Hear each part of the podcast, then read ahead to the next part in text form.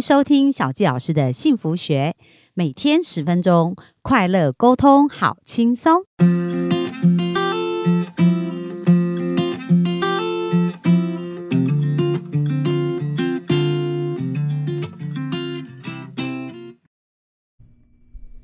欢迎收听小纪老师的幸福学，很开心又在空中跟大家见面。那本周小纪老师要采访的这一位。我觉得他是很特别哦，因为在以往他在努力工作的同时呢，就是太专注于他的工作，所以他的夫妻关系呢几乎就是无话可说。然后甚至也经历过创业哦，就是赔上数亿的一个家产哦。所以在这个过程其实是有很多的挫折跟挑战。但是呢，透过他以前人生这样子一个经验，他现在改变了。成为一个想要把生活当成一个成功企业来经营的一个企业家，而且自诩自己可以成为一个幸福爸爸企业家。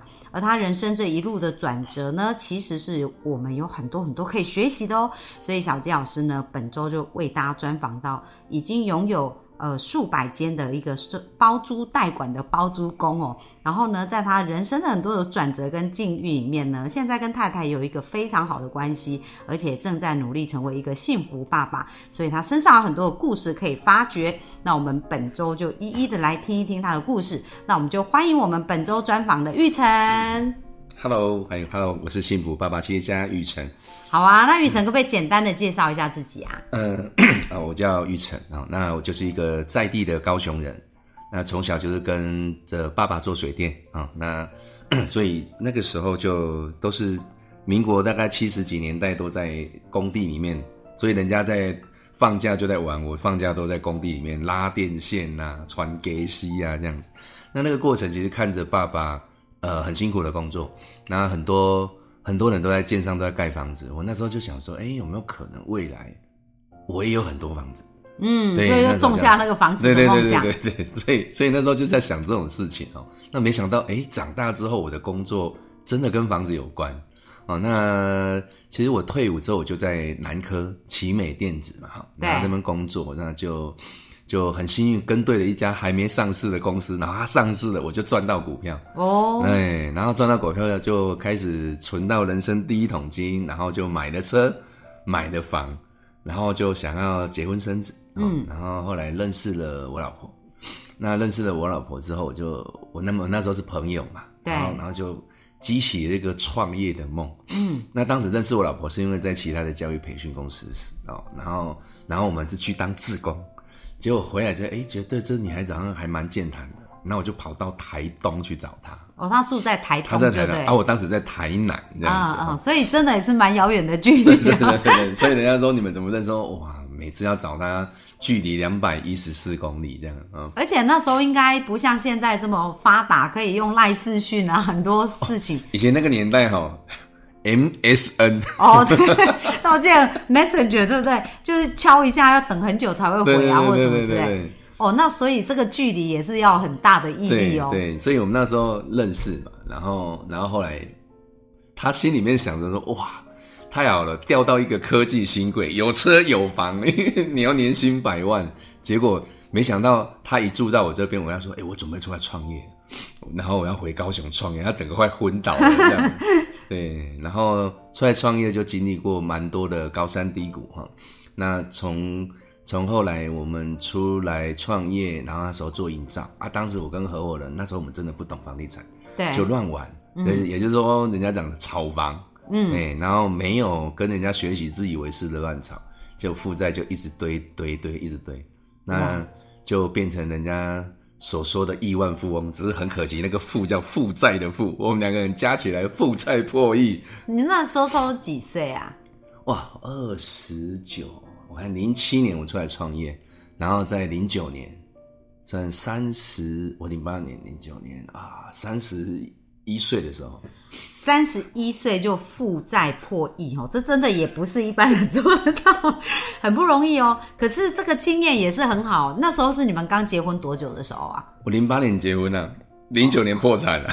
哇，所以才刚结婚一年呐，他就一一起跟你经历这些事情。对对对对，所以真的是啊，才对不起这个女人。哦，这这真的是不容易，因为对女人来讲，就是说，呃，这个经济一直都是一个蛮重要的考虑点嘛，而且后来你们又陆续生小孩了嘛，对对不对对对对对。所以你们这样在这个婚姻的经营过程当中，因为我们这我们我听你讲到说，哎，一开始你跟太太的这个关系嗯，其实是每况愈下这样，所以那时候到底发生什么事啊？就其实你看嘛，那一开始其实当我们在热恋当中，你会为了一个女孩子从台南开车开到那边，然后就陪她上教会哦。嗯，对，然后后来就哎觉得这个女孩子好单纯，然后可以可以一起去教会，然后在原住民在唱诗歌，又像天籁一般，你就好喜欢去。我还连续六个礼拜开车去这样。哦，所以太太是原住民，哎、她不是原住民，哦只是说那个那个台东常常会有原住民，嗯嗯嗯嗯，然后然后我们这样子相恋啊，然后后来到他搬到台南来跟我住，然后到我们去到回到高雄来创业，他就一路陪着我搬家搬家搬家，他说我这辈子没搬过这么多次家，对，那他一路上这样不离不弃，然后所以我也很感谢他。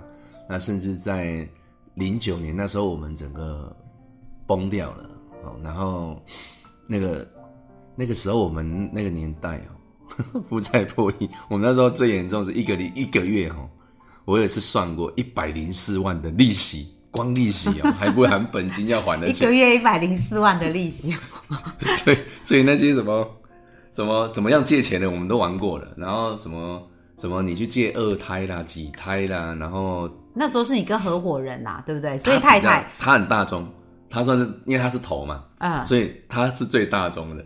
但是哦太太知道你有状况，可是她知道状况大洞这么大嘛？她后来发现真的太大，越来越大，越来越大。其实很多事我不会跟她讲，嗯嗯那夫妻之间就是，我就白天工作，然后忙啊忙忙，但是她也觉得说啊，你就很忙，就就就算了。但是随着那压力越来越大嘛，然后什么刷卡换现金，这个我们也看过，然后最后真的撑不住就地下钱庄。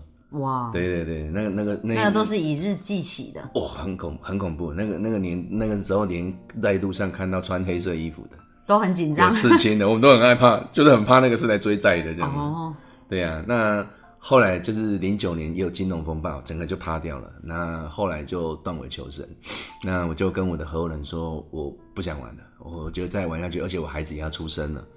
嗯，那我就决定说好，那自己还有一些我撑着，先就是等于说把所有的资产我处理掉，我还有一些负债。嗯，那那他选择的是另外一个方向走，所以我们就等于说分道扬镳。对，就各走各的路。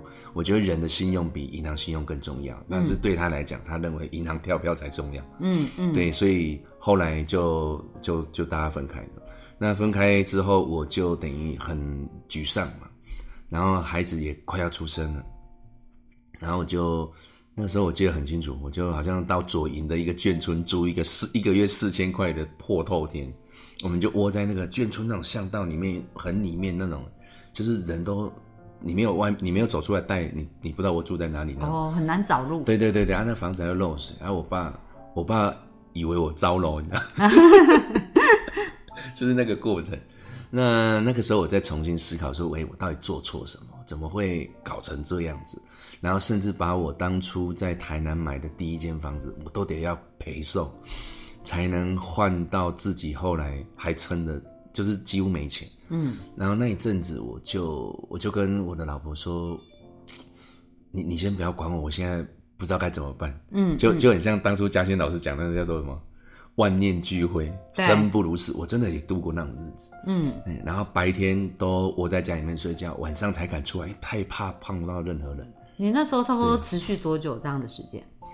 我大概有我看七月倒了，八月、九月，我大概两三个月，哦，有两三个月。那所以这段时间太太都是我跟他，我就跟他说：“你不要管我，嗯因为因为我现在也不知道我可以干嘛，我就是很痛苦。然后，然后他也知道，也不知道该怎么办。对，然后那时候甚至我会窝在我我们家老家在右昌，我们就窝在那边。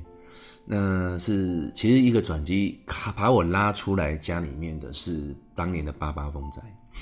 那，那那个时候看到八八风灾真的很严重啊。嗯那不过以前我非常负面，我那时候甚至负面到我认为全天下都是对不起我的，哦，我甚至都觉得那是媒体炒作，根本没那么严重。那直到有一天半夜我睡不着觉，我就打开电视一看，哇，好的严重。嗯哼，然后那个晚上整个睡不着觉，那睡不着觉之后，就发现了还一个声音一直告诉我说：“你去救灾，你去救灾。”然后我整个快疯掉，说我已经穷到快被鬼抓了，你叫我去救灾，要钱呢。可是到天亮之后，我就跟我老婆说：“哎，可能是上帝叫我去救灾。”她说：“你现在穷爆了，你要去救灾。”我说：“可是我没办法，就那声音一直告诉我说你去救。”那那那那那个过程是很神奇的。后来我就打打了我所有的朋友的电话，我说我要去救灾，那你们可以支持我吗？哦，也需要一些经费，因为去那边救灾，我之前学的是营帐嘛，所以等于说我大概知道应该要先去挖路啊，干嘛，所以要需要钱去接什么买猪怪手啦，干嘛这些之类的。哦，所以你就用你的专业去帮助他们重建，这样。所以因为这样子，我才有机会走出去，不然我真的是窝在家里面。然后我就在灾区度过了那将近快一个月的时间。嗯。然后在那个时候，我才发现，原来我并不是一无所有。对。是是我眼前的这一群人，他们才叫一无所有。那个时候，我开始学习放下，嗯哼，然后才开始走出来。然后也在那个时候。我的第一个孩子光临出生了，嗯，我这边要宣传一下，我小我大女儿叫光临，欢迎光临，好欢迎光临。光临，对，就因为这样子走出去，然后开始走下一步路。那救灾完之后，就在我朋友那边待一阵子，他在卖冷气，他等于是收留我过两三个月，嗯，那过完之后，我还是跟我朋友说，我想出来创业。我觉得还是想创业，因为没有回头路了。你难道回去上班嘛？也不知道该怎么办。那想创业的过程，我就还是老本行，先换水电哦，那些什么水龙头啦、电灯啊这些，就接案这样子。对，接案子。那第一个月我记得很清楚哦，这种我们是基督徒哈，要十一奉献，所以我第一个月的。奉献十五块钱哦，所以才一百五十块的对对对对对，只赚了一百五十块这样。从那个时候开始，然后后来就一些朋友会给一些机会啊，也知道不好过嘛，就给你一些机会去他们家装装东西啊，换换灯管，这样是这样开始的。那从这样开始之后，我就每天都在思考，说我我到底可以做什么？还有我最大疑问是。我的房地产到底怎么倒的，我都搞不清楚，就是不知道自己怎么死的，然后就这样子把自己搞到破产。呃，后来就继续的做着做着，你自然你愿意做，自然人家给你机会，你就开始做的大一点点的，从水电就变成住家的装修，嗯，对，然后做着做着就开始有人可能给给你一些装潢啦、泥做啦什么之类的。那从那个时候，我就因为以前我们那时候做营造就认识蛮多包租公。对对，那那时候我就想说，哎呀，不然我来帮一些包租公改改改改这些套房啊什么之类的，或许这一块可以有个出路可以走啊。因为我发现室内设计师不是我会做的事情，这样，那就单纯都帮包租公改。那改着改着，有我那时候也是，就是等于是多用时间跟劳力在换钱。嗯，对，那一阵子真的是咬紧牙根啊，因为没有钱，而且还有一些负债哦。说那时候。那时候有时候那种感觉，我现在想起来就赚的都要还债啦，对对？赚的在还债，而且而且孩子又出生，而且那时候真的是咬紧牙根。我们哦有一次一个案子就在那个六合夜市嗯嗯里面哈，所以人家因为屋主租楼下给人家做店面，所以人家不准我们白天施工，所以我们是半夜，然后那个房子有七楼高，还没有电梯。我们就半夜这样子，然后我自己为了省钱，还跟着工人开始扛砖头、扛沙子这样子过的。因为那时候就是咬着牙，我一定要活下去这样。那也很幸运的是，因为这样子走下来，然后也是浑浑噩噩啊，就是还过得去。然后后来，直到一零年的年初，有一天，哎，啊，一零年对一零年，有一群包租公司当初认识的。他们是很厉害的帮助工，他们就打电话给我，然后说：“玉成，我们想到高雄投资，那你能不能介绍厂商？嗯，然后需要人家装修哦。对，然后我就说，那我可以自我毛遂自荐。对，我说毛遂自荐可以吗？然后，然后他们就说：哎，没问题啊，因为以前认识你就知道你你是愿意做的人哦，那也知道你现在不好过，就给给我机会这样子。那他们就问我说。”那高雄的市场有没有？然后因为我以前去参观过他们所做的套房，是蛮优质的。那那我那他们就问我说，这种比较优质的套房在高雄有没有市场？我说有，绝对有。他说你为什么这么肯定？我说我确定一定有。然后他们就问我说，那你已经重新创业一年了，你做多少这种这种 label 的这样？我那时候心里面真的蛮挣扎，因为我到底要说实话呢，还是？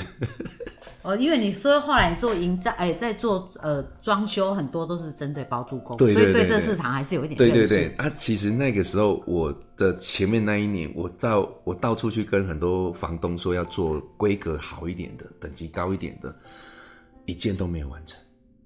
那些房东都不愿意，不相信，他们觉得你叫他们做比较好的，只是为了多赚装修的钱。但是我跟他说，那个叫区隔市场，所以。最后都是做那种很普通的，一个房间就是四千五千块要出租的，嗯，等于我们只能做工，所以我没有办法帮这些屋主创造价值。所以当当时这群包租公，台北这群人在问我，我真的很挣扎，我该讲实话还是？对，要怎么讲？后来我决定还是讲实话，我说大哥，一件都谈不成。哎，他们他们问我说你做多少多少这种等级，我说一件都没有，因为没有人相信我，我知道讲实话嗯。结果他们听完这句话，居然是全部的人十几个人冲下来，狂买，是就是大家都没看懂这个对对对对，你们不懂哇！太好，这群台北人冲下来，一直买，然后我就一直做，我是这样子翻起来。所以其实也很有意思哦。我们从刚刚玉成的一个生命的故事哈。小季老师来帮大家总结一下，这真的是一个蛮精彩的转折哎，就是说，在人最遇到最沮丧跟痛苦的时候，人就惯性想要躲在自己的一个圈子里面，就不想面对人。嗯，可是那就没办法更好嘛。可是他借由服务走出去，发现哇，原来这个世界比我们辛苦，比我们一无所有的人还更多，所以他就突然清醒了，这样。痛苦是比较出来的。对对对对。那当他想他下一步怎么去走，他下一步，哎，又从过去的积累。从过去你曾经拥有过的一些经验开始去做一些积累，而且人脉很重要啊。就是说，诶，他如果他他如果没有这些人脉的积累，也不知道要呃会得到这样的机会嘛。对。那我觉得最重要就是他很诚信，因为当他。跟他的前任的那个股东拆伙，也是因为他们对于人、对于诚信的态度是不一样。那他坚持他的诚信，所以后来就遇到很多贵人。那刚刚我们看到人家问他说：“哎，这个投资市场有没有？”他因为诚信就赚到很大生意。所以小季老师哈跟大家分享啊，在今天这里啊，其实这几个重点都是很重要的重点。那我们明天呢，就请玉成老师啊来，呃，玉成来跟我们多聊一聊，就是说，哎，他我知道他婚姻里面呢，曾经从无话可说，到现在是无话不谈哦。那这个事业的转折也是很有意思。不过我们也会有一集专门来讲这个。但是下一集我们比较好奇的是，这个感情的经营应该怎么做会更好。所以明天呢，我们继续来聊这一块，好不好？好，好，那我们就明天继续线上见喽。谢谢，拜拜，拜拜。